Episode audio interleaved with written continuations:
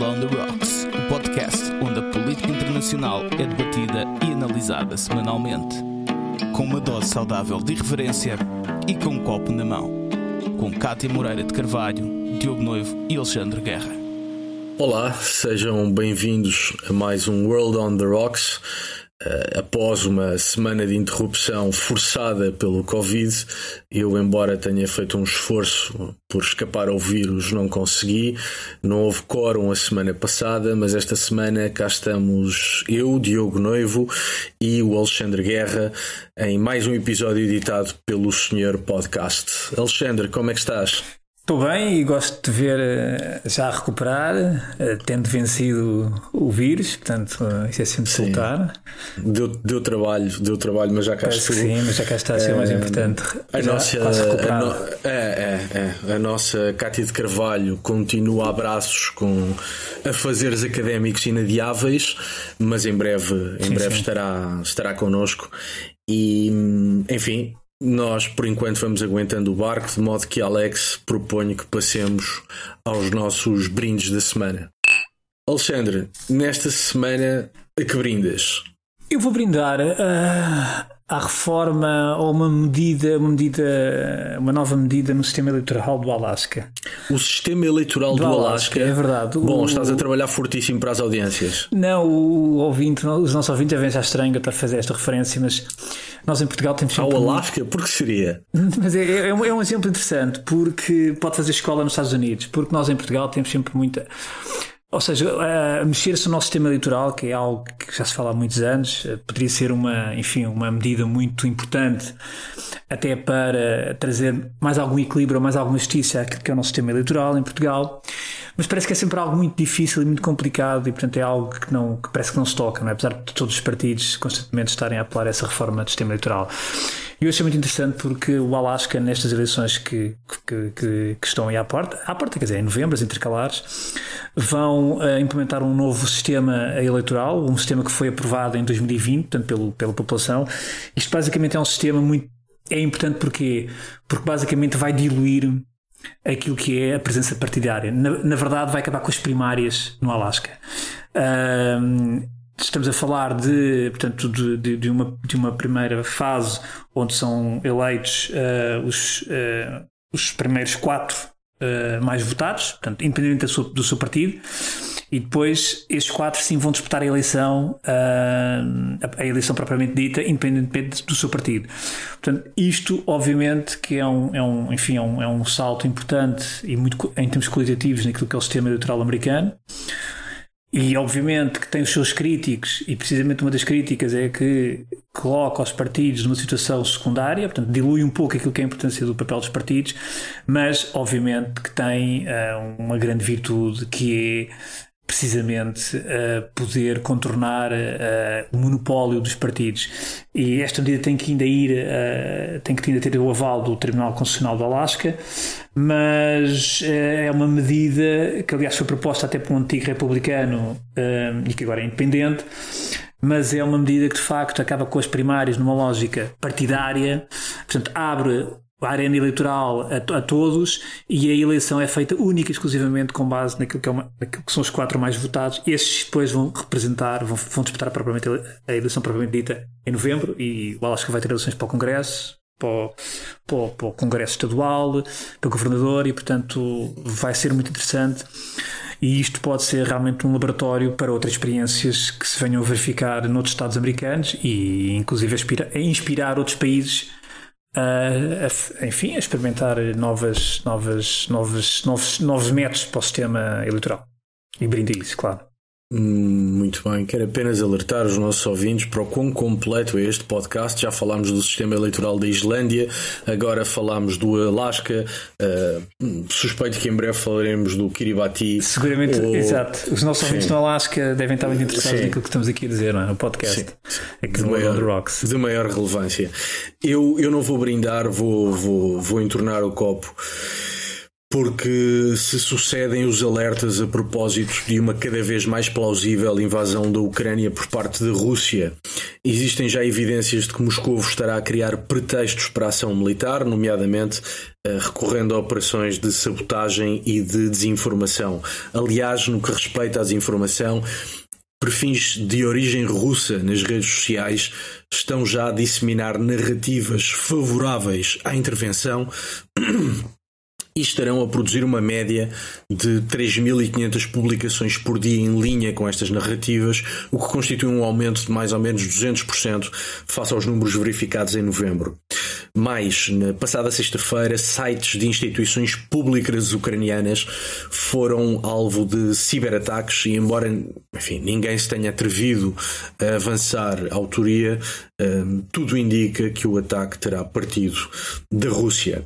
Vários analistas sinalizam que estes e outros factos parecem retirados da estratégia usada por Moscovo nos meses e semanas que antecederam a invasão da Crimeia em 2014, um, razão pela qual da Ucrânia nos chegam vozes ansiosas a pedir auxílio. Washington promete sanções, mais sanções, para breve. E apenas Berlim e a NATO parecem carregar nas tintas, eh, alertando que uma ação russa terá consequências inescapáveis, embora ninguém se atreva a sugerir uma, uma reação militar a reunião de dignatários norte-americanos e europeus com responsáveis russos em Bruxelas e em Genebra na semana passada não deu em nada, e nos países bálticos cresce a preocupação, pois temem ficar no alvo de Moscovo uma vez invadida a Ucrânia. Nós já falámos deste assunto várias vezes, suspeito continuaremos a falar dele. Um, de facto, o contexto está a atingir níveis uh, uh, de escalada não direi inéditos, porque houve a Crimeia em 2014, mas está a atingir níveis extraordinariamente preocupantes. A Europa mostra-se inoperante e incapaz, como sempre. A administração Biden ah, tímida para ser simpático. E Moscou de facto não recua nem um milímetro, portanto não por hora não se espera nada de edificante sobre, sobre os desenvolvimentos deste, deste caso. Sim, isso é mesmo para entrar na Eurocopa e recordo que falaste em, na Crimeia em 2014, mas também já falámos na Georgia em 2008, que muitas vezes certo. esquecemos de, enfim, do que aconteceu na Georgia em 2008, mas de facto é uma situação para entrar na Eurocopa e vamos ver o que é que as próximas semanas irão, não é? Sim. Bom, não deve ser de grande importância para a Europa, uma vez que esteve, completa, esteve e está completamente ausente da nossa campanha eleitoral aqui em Portugal e, portanto, talvez estejamos a exagerar calhar, a, sim, gravidade, sim, a gravidade do assunto. e com esta nota nacional, passamos ao nosso Cartas na Mesa. No Cartas da Mesa desta semana vamos falar da relação tortuosa entre pandemia e liberdades individuais. Um, desde os primórdios da pandemia que se tem falado muito sobre a capacidade das democracias e das autocracias ou autoritarismos na resposta à, à pandemia. Os autoritarismos parecem estar em melhor posição para dar uma resposta mais eficiente do que os sistemas democráticos, graças à sua, graças à sua rápida capacidade de tomar decisões e à capacidade de impor restrições às liberdades dos cidadãos. Uh, e, portanto, uh, uh, parece que a eficácia se sobrepõe. No mundo, pelo menos, a, a, a direitos, liberdades e garantias. Um, há também quem diga que as reações à pandemia, as reações uh, uh, de limitação de liberdades à pandemia, não dependem tanto da natureza dos sistemas políticos, mas sim de características das culturas nacionais, como, enfim, a aceitação dos indivíduos a hábitos coletivos, o sentido de dever cívico, a confiança pública e respeito pelas decisões governamentais, independentemente da natureza do sistema. Embora, eh, na verdade, e nós também já falámos disso aqui, eh, a pandemia, ou melhor dizendo, a necessidade de conter a pandemia um, abriu espaço a que na América Latina, na Ásia, em alguns países uh, no continente europeu, um, regimes democráticos, semi-democráticos, ditos iliberais ou à beira do autoritarismo, uh, tenham aproveitado as medidas de controle pandémico para reforçar o poder do Estado e, em particular, o poder dos partidos ou uh, das elites no poder. Rússia, Bela, Rússia e Turquia são exemplos por demais evidentes uh, destas uh, práticas. Uh, também na América Latina, a pandemia tem aberto espaço ao crescimento dos populismos radicais de esquerda e de direita, e portanto, este vai ser um bocadinho o, o, o nosso tema de hoje. E dito isto, Alexandre, que comentário tens ou como é que olhas para este assunto?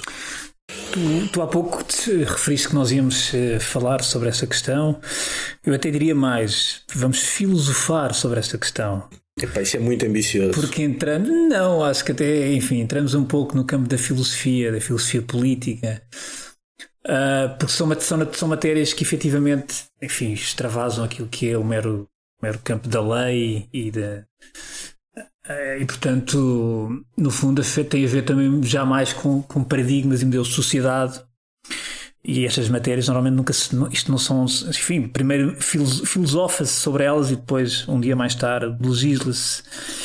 Um, eu, eu, eu este, este, este assunto, eu acho que vai ser um tema bastante mais presente em 2022 se não tivermos, digamos, surpresas negativas ao nível de novas variantes, isso tudo decorrer, enfim, como se prevê neste quadro atual, eh, de algum desanuviamento perante uma, apesar de tudo, perante uma variante menos agressiva e com as vacinas, etc eu penso que se poderão colocar outras questões, uh, poderá haver mais espaço para se refletir, começar a refletir de forma mais profunda, lá está, e por isso há pouco falei em filosofar, sobre questões mais densas e mais, enfim, do campo até mais teórico.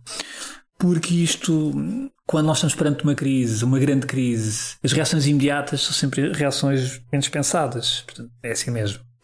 Uh, são reações que tendem, de certa maneira, a dar resposta a a questões pontuais, imediatas, a questões de primeira ordem, uh, sem que se pense muito naquilo que é as suas consequências a médio e longo prazo, enfim, que sei que se teçam muitas considerações, lá está, filosóficas. Quando, quando se começou a perceber uh, um pouco, ou pelo menos eu, eu quando comecei a perceber um pouco aquilo que tínhamos pela frente. Comecei e, e, quando começaram a surgir as primeiras, enfim, as primeiras medidas e, e os primeiros ímpetos uh, de mitigação uh, e, alguns até foram muito imediatos, portanto, uh, os lockdowns, algo que nós, enfim, nunca tínhamos vivido, pelo menos eu nunca tinha vivido e, e, e, que nos remeteu, remeteu logo para, enfim, para aqueles cenários das utopias negativas ou distopias, quer dizer, algo. Ah, mas, mas na, na altura não havia espaço de facto para, para se refletir sobre essas questão, questões.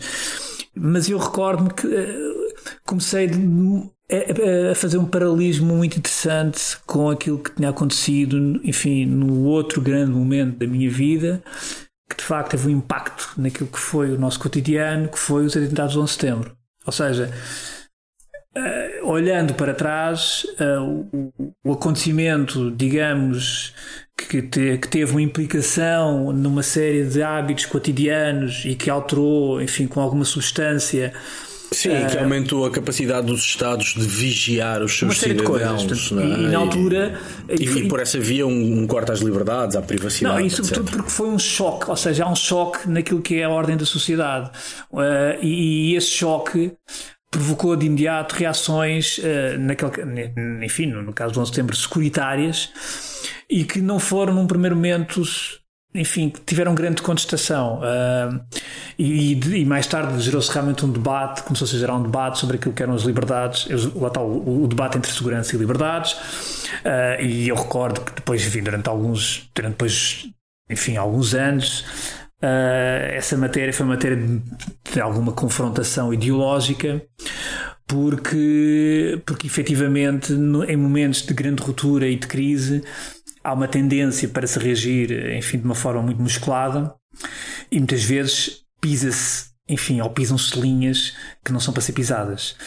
E, e isso uh, começou-se a notar um pouco, eu pelo menos uh, senti que se começou a, viver, a, sentir, a, acontecer um pouco isso naquilo que foi a gestão política da, da, da pandemia, desta pandemia, desta crise que nós vivemos.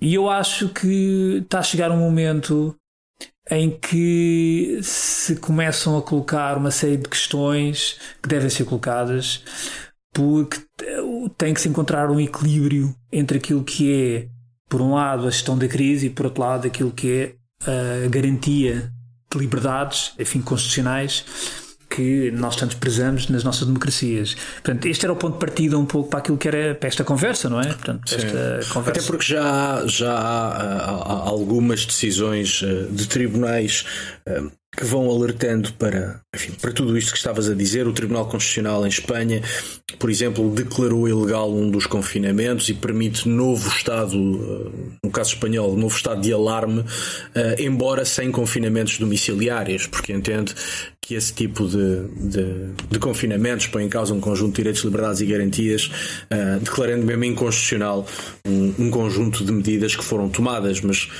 uh, a decisão, ou, ou, enfim, a decisão, sim, porque é uma decisão, a decisão do Tribunal é posterior a terem sido tomadas medidas uh, uh, inconstitucionais e, portanto, o Tribunal anda a reboque uh, do sucedido, como aliás só podia, só podia ser no caso.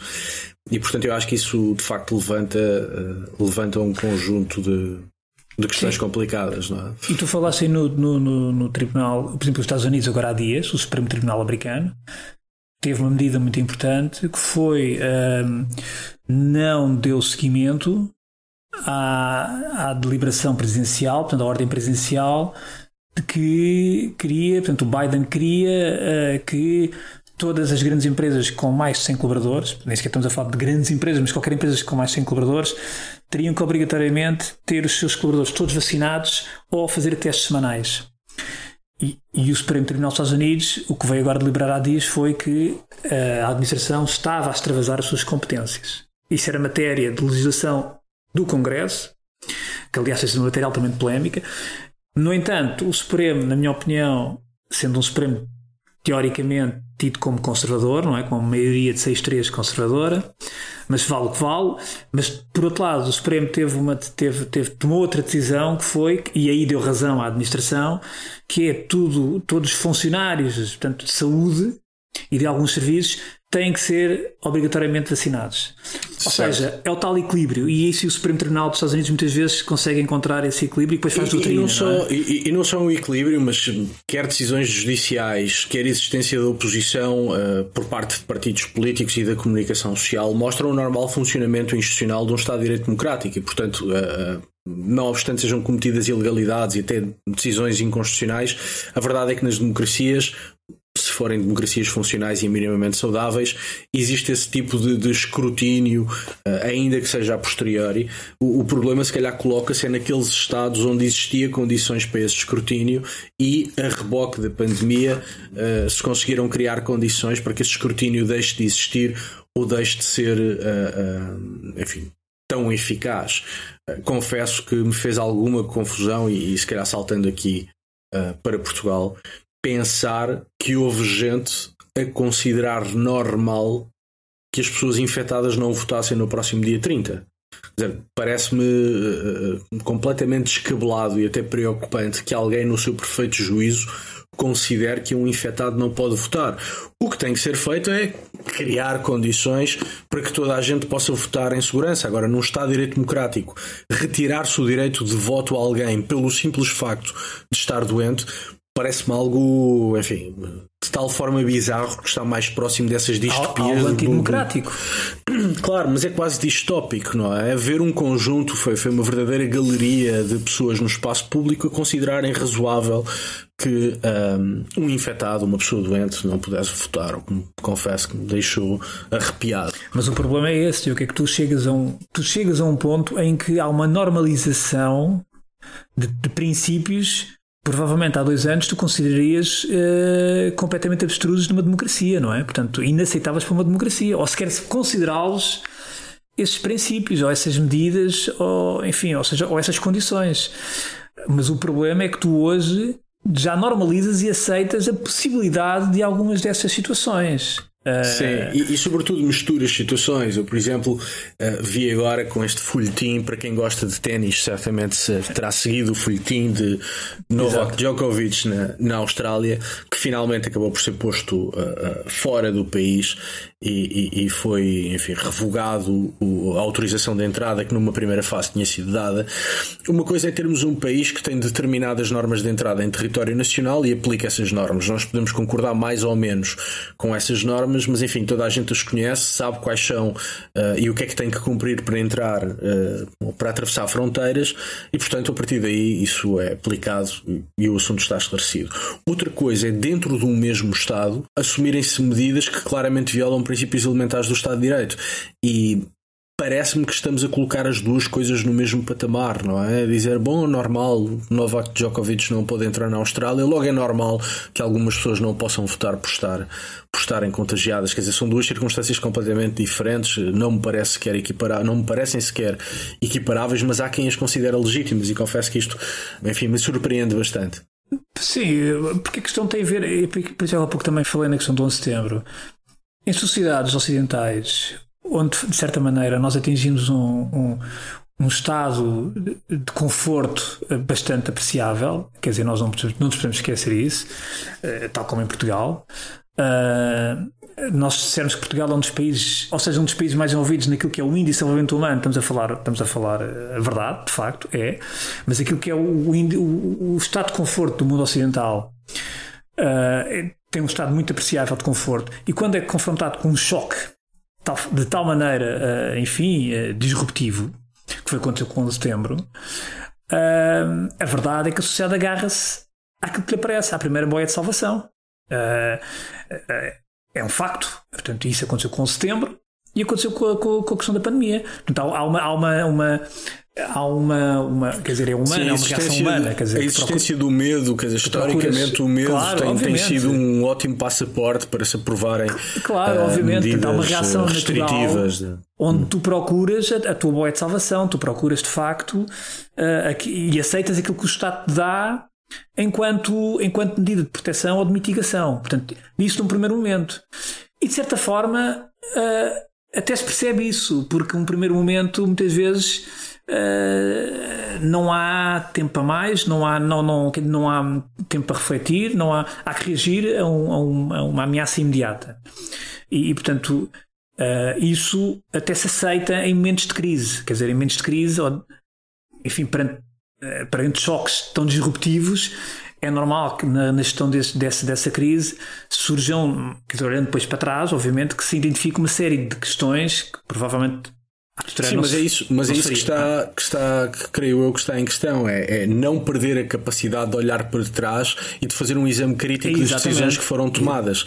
E o que me parece é que muitas vezes não só se perde essa capacidade de exame crítico, como se normalizam, como tu dizes, algumas claro. uh, bizarrias. Não, eu acho que chegamos, chegou o tempo agora, já passaram dois anos, de se começar a pensar isto também de outra maneira, ou seja, de ter a capacidade também de olhar para trás, de cenas ao presente e de se perspectivar também, não é? Portanto. Sim, mas, mas, mas repara, tu continuas a ter, embora em menor medida, é verdade, no nosso país, aqui ao lado em Espanha também, uma certa linha de pensamento que diz que qualquer crítica às políticas de controle da pandemia redunda num comportamento antipatriótico. Não é? Nós vimos isso uh, aqui uh, de maneira muito evidente, em que qualquer crítica a, medidas tomadas era o negacionismo ou um comportamento antipatriótico. E, portanto, há uma confusão de meios com os fins, não, é? não percebendo que meios e fins são coisas diferentes, como há uh, um entendimento quase de trincheira daquilo que deve ser o comportamento de uma sociedade, não é? Como se fôssemos um bando de andorinhas que temos que voar todos juntos, não é? Sim, sim. É, isso é interessante porque eu li um artigo na Atlantic do, do filósofo e, e professor em Oxford, Jonathan Wolff. Ele, ele de facto escreveu um artigo muito interessante, porque basicamente o que ele dizia é que chegou a altura de nós fazermos um contrato social, uh, um novo contrato social naquilo que é, portanto, a relação do risco provocado pela Covid e o equilíbrio e, portanto, e, o, e, o, e a reusabilidade de viver em sociedade. Portanto, ou seja, e é interessante porque o que ele dizia é que de facto uh, o nosso cotidiano não é isento de risco. Portanto, nós não, temos, nós não vivemos em risco zero. Portanto, tu quando vais, pegas no teu carro e vais para a rua, tu estás a provocar um. Tu potencialmente estás. Podes provocar um, estás a provocar risco. Eh, se tiveres um acidente. Mas, mas aqui eu percebo essa linha de argumento, mas o ponto aqui é que tens um risco novo. Um risco novo que ninguém conhece, com uma dimensão nova, ninguém sabia o que era uma pandemia há, enfim, desde a gripe espanhola, não é? E portanto tens aqui um, um, um, desafio novo, um risco novo. E portanto eu percebo que perante um risco novo e, enfim, não digo sem precedentes, mas com, com, com precedentes escassos, um, sejam necessárias medidas invulgares também, não é? Para circunstâncias invulgares, medidas invulgares. Sim, mas claro, mas é, tu tens que encontrar, ou seja, e o que ele dizia, o que o Jonathan Wolff diz é ou seja, tu tens que encontrar um, um, equilíbrio, aquilo que é o teu limite de impores risco a um terceiro e aquilo que é, uh, enfim, a, a defesa do interesse público. Ou seja, tu, tu no, no, fundo, tu diariamente, tu, tu, tu esse, esse, equilíbrio, essa gestão desse equilíbrio é feito a vários níveis. Uh, daí o exemplo, tu quando vais para a estrada, pegas no teu carro, tu estás a criar um risco, não é risco zero, de risco zero, por mais responsável que tu sejas, por mais medidas preventivas que tu tomes, não há um risco zero. Ou seja, tu podes realmente, é um, é um, há um risco, há sempre um, um, risco inerente a isso. Só que tu encontraste formas uh, e códigos e, e, e, portanto, sistemas para uh, harmoniar, harmonizar portanto, as, o risco o risco que tu podes infligir ao outro e o viver em sociedade. E, portanto, e, e hoje uh, estamos perante também um novo, enfim, uma nova ameaça, uh, uma, ameaça pandémica, e que tu tens que começar a pensar, uh, até para seguir-se com a vida em frente, de forma mais normal, é, no, no, enfim, num equilíbrio entre aquilo que é o, o, o tu, enquanto portador de, eventualmente portador do vírus, poderes imputar um risco a um terceiro. Portanto, como é que vais gerir isso na sociedade? Certo. Não é? Não podes fechar. Ou seja, a questão é: tu agora o que tem acontecido é tens Covid-19, fecham-te em casa. Uh, eu ainda há pouco estava a ver notícias da China, porque eles agora vão ter os Olímpicos de Inverno daqui a umas semanas, portanto, são completamente histéricos. E estava a ver uma reportagem da CNN completamente assustadora. Ou seja, neste momento, tu tens, tetam-te um Covid detectam-te uh, Covid-19 no escritório, ficas no escritório e não sais lá. Já nem vais para casa. Sim, mas isso era aquilo que falávamos o, ao início também. Que os regimes autoritários têm uma capacidade de atuação que as democracias claro. e bem não têm, claro, nem obviamente. podem ter. Não é? Agora, este, esta, esta, este, este, este, este equilíbrio entre aquilo que é o teu risco, o risco potencial e aquilo que é. Sim, esse, esse equilíbrio será, será sempre difícil e, e, porventura dinâmico, não é? Porque também evolui, tens que ir exatamente, adaptando. Evolui, exatamente, uh, é isso mesmo. A, a, a, mim há um outro lado que me interessa que eu acho que nós vimos em Portugal também, vimos certamente em Espanha, em França vimos logo ao início, que é o papel da obediência dos indivíduos aos hábitos coletivos, o dever cívico, a confiança pública e o respeito pelas decisões governamentais. Portugal eu acho que é um caso interessante porque, se bem te recordas, no primeiro confinamento, ainda antes de haver uma, uma declaração oficial por parte do uhum. governo, a maior parte dos portugueses que podiam, evidentemente, já estavam fechados em casa. Portanto, o governo foi a reboque da sociedade. A sociedade acabou por tomar uma decisão e o governo veio, veio depois. Depois temos uma segunda fase em que de facto a sociedade portuguesa mostra uh, uh, enfim, um cumprimento com os hábitos coletivos, dever cívico, confiança uh, nas decisões governamentais, mas também é verdade que a forma como foi gerida a comunicação, a forma como foram geridas as medidas, um, os avanços e recuos, alguns enfim, sem razão de ser, fizeram com que nós tenhamos notado nesta última fase talvez menos respeito às decisões governamentais e menos vontade de acatar uh, uh, determinadas uh, decisões que são tomadas. E portanto não sei até que ponto é que nas democracias um, as medidas tomadas não acabarão por erudir ainda mais a confiança nas instituições. Quer dizer, o problema da confiança nas instituições não começou com a pandemia. Há um conjunto de partidos na Europa, à esquerda e à direita, que vivem de uma relação quase parasitária com, com essa, essa descrença uh, de com, essa falta de confiança nas instituições, mas não sei se a, uh, a inépcia dos governos, mais de uns do que de outros, na gestão da pandemia, uh, não terá contribuído também para uma maior erosão da confiança das, das, das sociedades, não apenas dos eleitores, nas instituições. Não sei o que é que tu achas. Eu, é como eu digo, eu acho, e tu há pouco falaste naquilo que é evolução. Um, de facto, esta, esta relação evolui uh, naquilo que é a ameaça, o risco, o interesse público e, e nós também vamos evoluindo as sociedades, portanto, nesta, nesta, nesta em matéria de, de gestão pandémica. Uh, obviamente que uh, eu acho que durante algum tempo houve um momento inicial como eu há pouco disse, há uma, uma, uma, reação muito imediata àquilo que é uma ameaça, enfim, não era propriamente uma, uma não, não era propriamente, não deveria ser uma surpresa, uma surpresa para os governos, porque os alertas há muitos anos que estavam a ser dados por, por, por pela comunidade científica. Aliás, há, há poucos anos houve uma pandemia, uma pandemia formalmente decretada pela OMS, em 2000 e tal, Uh, durou para aí um ano e tal. Uh, foi uma pandemia com implicações muito, muito menos, enfim, muito menos uh, gravosas.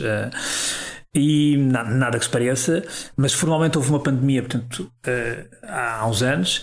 Agora, o primeiro momento aceita-se uh, com todos os erros e, e tudo e, e, e, tudo o que foi bem feito e com os excessos aceita-se aquele primeiro momento de uma resposta realmente a uma crise uh, com essa dimensão e, e vai-se aceitando algumas, enfim, algumas medidas um pouco avulsas, eh, uma, uma navegação um pouco à, à vista, vai-se aceitando isso durante algum tempo.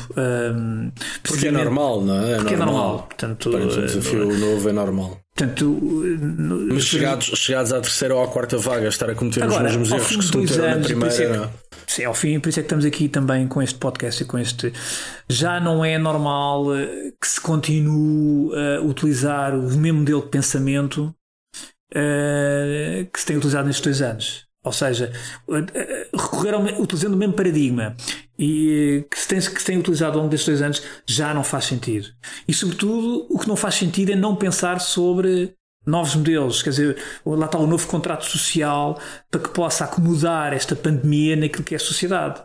Sim, mas e, eu, eu aí, só para fazer um contraditório e criar sim, um sim, bocadinho claro. aqui de, de, debate, no caso de Portugal, por exemplo, não vejo necessidade de um novo contrato social. A sociedade portuguesa, de um modo geral, aderiu a todas as medidas que foram tomadas, a sociedade portuguesa, de um modo geral, aderiu à vacinação, a sociedade portuguesa, de um modo geral, aderiu à testagem quando houve condições para fazer uh, testagem e, portanto, os portugueses mostraram, de um modo geral, não só confiança nas instituições, mas acataram as medidas tomadas. Certo. Não se pode pedir que esta mesma sociedade, perante sucessivos avanços e recuos, perante a insistência em erros que foram cometidos na primeira vaga e tolerados na primeira vaga, mas já é difícil tolerar na terceira ou na quarta, se calhar o problema não está no contrato social, está sim na eficácia hum, do Estado, não é? Não, mas repara, o porque é, mas é isso. Ou, ou seja, quem conduz o Estado.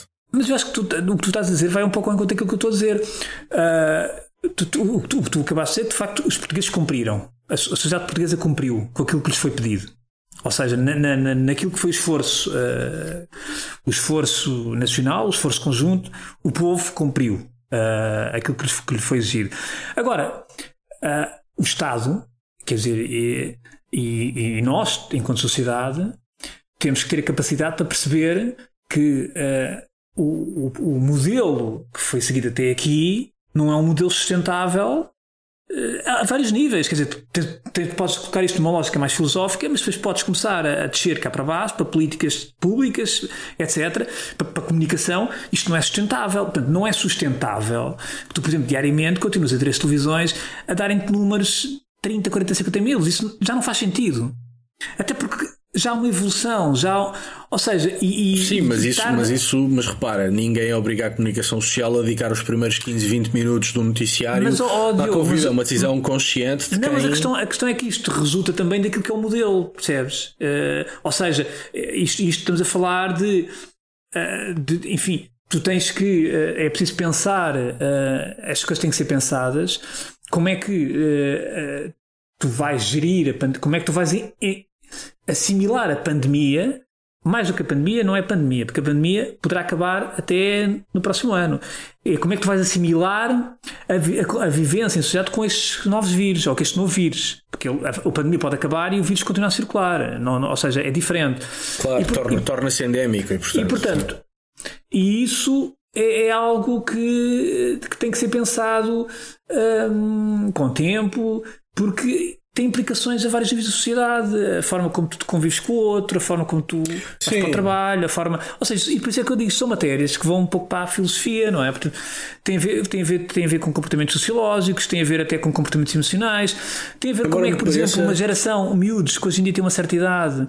Não, claro. Eh, e que são afetados, ou seja, isto fica na memória quer as, as, faixas etárias mais novas, quer as mais velhas, foram as realmente prejudicadas por esta pandemia. Não é? e, e porque até é, tem... Foram os mais novos e os mais velhos aqueles que foram sujeitos a circunstâncias mais uh, complicadas uh, por oh, força Diogo, das medidas repara, para exemplo, controlar. Uh... Uma criança, eu, eu, percebo zero disso, enfim, de questões de, relacionadas com crianças, como, deve, como deves calcular e como os nossos ouvintes provavelmente devem calcular. Mas admito, por exemplo, uma criança numa determinada faixa etária, esta vivência que está a passar de um, confinamento. de um cenário em confinamento, de um cenário pandémico de crise, de crise uh, constante, enfim, onde o futuro uh, é algo uh, indefinido, com números de mortes, de casos. Ou seja, eu admito que isto, há, há haver, admito que possa haver uma geração de, de, de, daqui a uns anos que possa ter ficado, ter, ter ficado marcada com, com, esta, com esta visão da sociedade. Sim, em matéria de justiça social e, de, e de, de, solidariedade também entre, entre diversas camadas da população, também me parece que, outro tanto, podemos dizer sobre as pessoas mais velhas. As pessoas mais velhas, por razões evidentes, têm uma esperança de vida inferior claro, claro. às mais novas e, epá, e até enfim, com conversas que tive com pessoas da minha própria família me diziam: Pois isso do confinamento é muito giro quando uma pessoa tem 20 anos pela frente, pois, quando tem mais 5 ou pois, mais 4 ou mais 3, pedirem que passemos uh, 3, 2, 1 ano confinados é, é limitar enormemente pouca, Mas, pouca oh, vida que ainda temos por Diogo, diante. Eu, é? vou, dar um exemplo. Do ponto de vista social, são, são pedidos de sacrifícios claro, duríssimos. Mas eu dou-te um exemplo que as pessoas não falam, quer dizer, que se fala pouco, por exemplo, um, um velhinho, não é só estão lá, um velho, um velho que, que vive sozinho em Lisboa, no Porto, ou seja onde for, que tem autonomia, mas que, por exemplo, vai ao seu centro de dia, que é, uma, é fundamental, um centro de dia fundamental para um idoso. Os centros de dia estão fechados, quase todos. E portanto, Sim, claro. para um idoso de 80 ou 90 anos, ou de 70 e muitos, ficar sem o centro de dia é ficar sem uma parte considerável da sua vida. E portanto, isto implica realmente uma reflexão uh, um bocadinho, enfim, com mais calma e, e, sair um pouco daquilo que é uh, uh, esta, esta reação imediata, porque de facto nós continuamos num modelo. Sim. Tu olhas para a televisão, para as televisões, por exemplo, que é um reflexo, e de facto nada mudou Sim. na forma de comunicar, na forma de fazer a notícia, na forma de acompanhar, uh, até pensando, que era um ano. Até pensando as sociedades e os Estados, há, há, implicações que eu acho que não estão, não estão a ser pensadas. Por exemplo, em Portugal, a pandemia, que teve impacto social tremendo, já falámos de alguns aspectos, um, não pôs em causa a solidariedade territorial entre as várias partes do Estado português. Aqui ao lado, em Espanha, foi tremendo.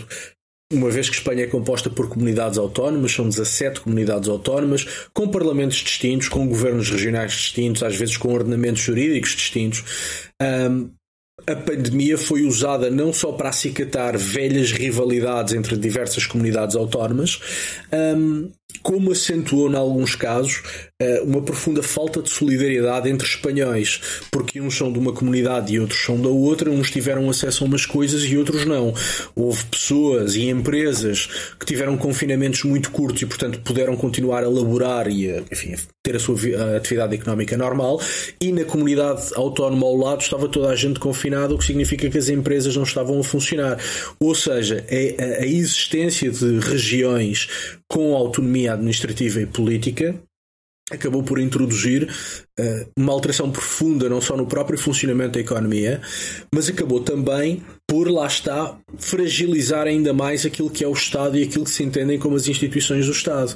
Porque cada região tratou de si esquecendo uma certa solidariedade que tem que existir por força de pertencerem todos ao mesmo país. Claro. Essa questão não se colocou em Portugal, mas colocou-se num conjunto de países Sim. onde existem comunidades autónomas, desde logo aqui ao lado. Não é? mas, e não só ao nível das questões autónomas, mas por exemplo, tu vais sentir. Eh, Tu vais ter uma, uma. Em França, tu vais ter nas próximas, nos próximos dois, três meses, com presenciais, tu vais ter um debate muito intenso no âmbito desta matéria. A França aprovou agora a lei que obriga a teres um passe eh, sanitário, digamos assim, para entrar em restaurantes, bares, tecas, eh, espaços públicos. Basicamente é lei, portanto, foi aprovado, é lei, é uma lei, é uma lei da República.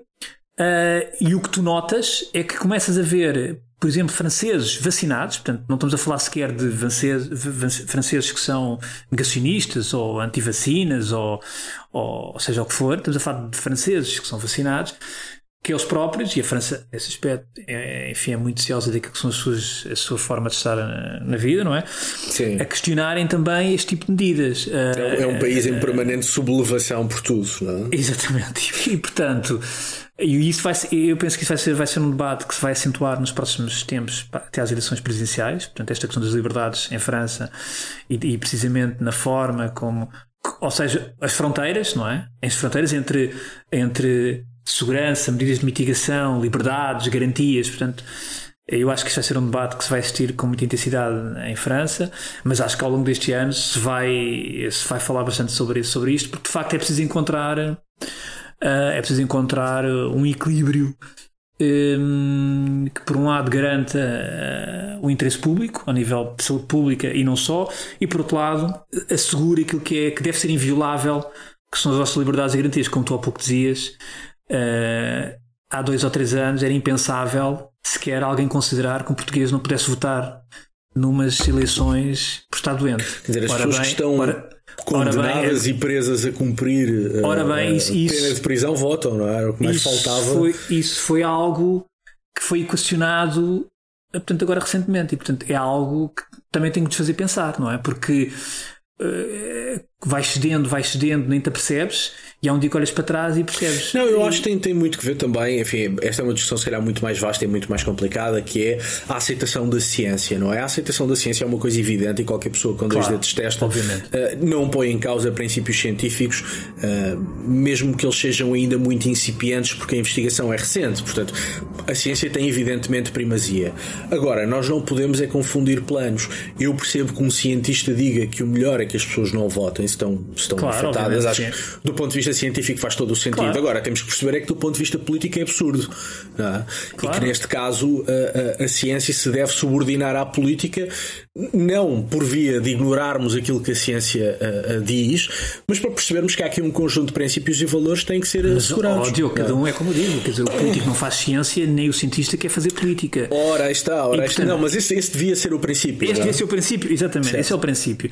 E se tu tiveres o bom político, o bom príncipe, digamos assim, certo. o bom príncipe vai tomar a decisão de boa fé naquilo que considera ser o melhor interesse para a sociedade. E essa decisão Mas vai não ser... confundindo nunca aquilo que é o plano da ciência com o plano da não, política. São dois planos importantes, com normas próprias, mas Exatamente. com essa, lógicas diferentes. Essa decisão é alicerçada com a componente da ciência, com a componente da sociologia, com a componente emocional, é assim, com uma série de... Com os valores nos quais funda o Estado, desde logo. Claro, portanto, e o político tem essa função espinhosa, não é? Portanto, porque tem que, tem que conciliar todos esses interesses e todos esses, enfim, todas essas, essas considerações que vêm das várias áreas.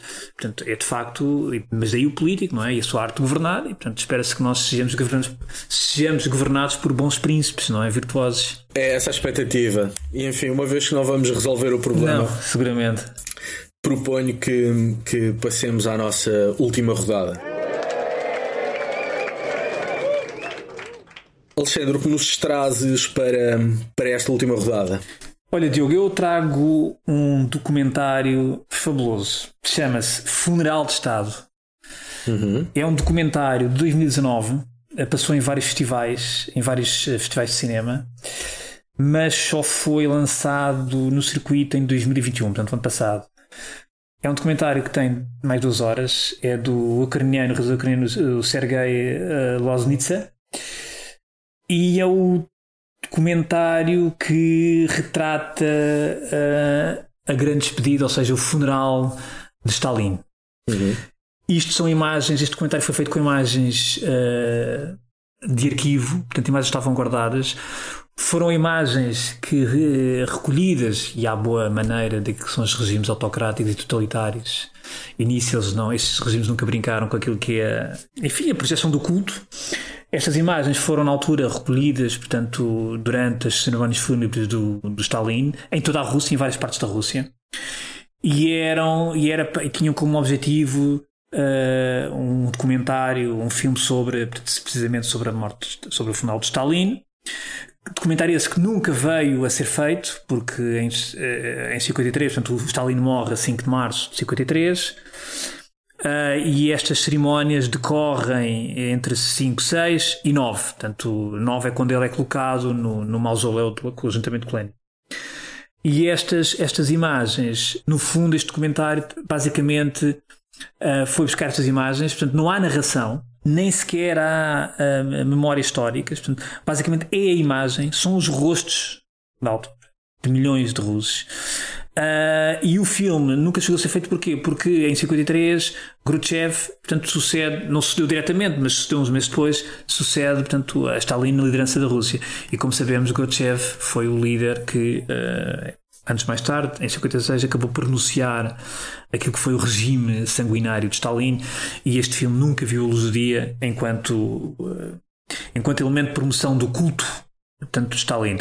Isto é um documentário fabuloso, é um documentário. Boa sugestão. Quase... Diz, diz. Boa sugestão. Onde é que podemos ver esse documentário? Alguma plataforma de streaming? Uh, eu penso, eu estou a ver na, vi num dos canais portugueses, TV Cine, mas eu penso que é possível encontrar nas plataformas de streaming. É um documentário que um, portanto, não tem, não tem, não tem historiadores, não tem, é basicamente é as imagens, o rosto dos russos. Que em bruto. Ver.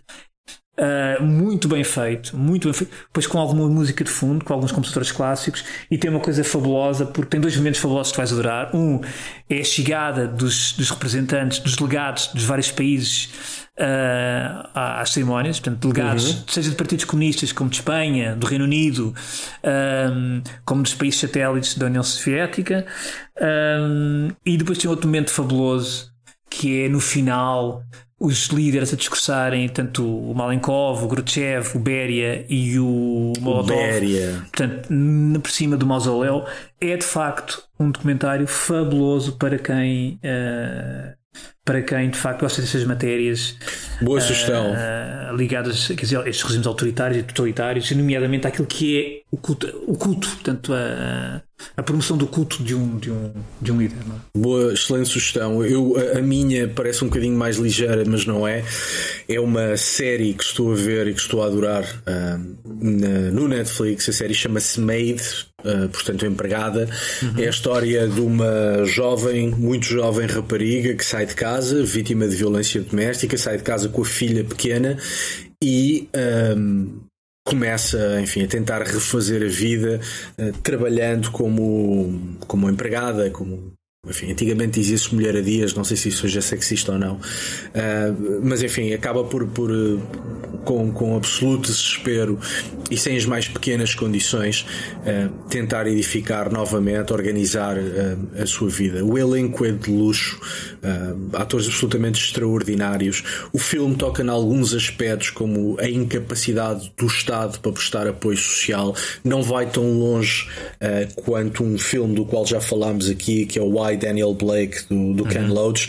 Esta série é muito menos doutrinária e muito menos dura uh, do que Why Daniel Blake, mas é a mim parece-me um retrato impressionante da nova pobreza, ou seja, de pessoas que têm hum, formação, formação superior, uh, têm enfim acesso aos bens comuns uh, que temos todos mas cuja vida, apesar de ser de trabalho, de esforço permanente, duríssima, extremamente exigente acaba por redundar em situações de pobreza enfim, que sem apoio público enfim, que seriam ainda mais dramáticas e portanto é uma série muito bem feita, bem escrita, bem realizada, com excelentes atores e que acho que nos mostra, nos dá um, um lado bastante verosímil do que é um, a nova pobreza. Aliás, a série está vagamente inspirada em, em factos reais e por isso se querem ver uma boa série que nos mostra um bocadinho também o que é a, a, a, nova pobreza oculta, não porque ela seja envergonhada, mas porque nós simplesmente não, não nos apercebemos dela. Um, acho que deviam ver The Maid, porque é de facto uma, uma série magnífica. Excelente e pronto, feitas, feitas as sugestões, despedimos-nos até para a semana. Esperemos que já com a Kátia. Uh, e para já, aqui fica um abraço. Um abraço, Alexandre. Abraço, até para a semana. Um abraço a todos. Até para a semana.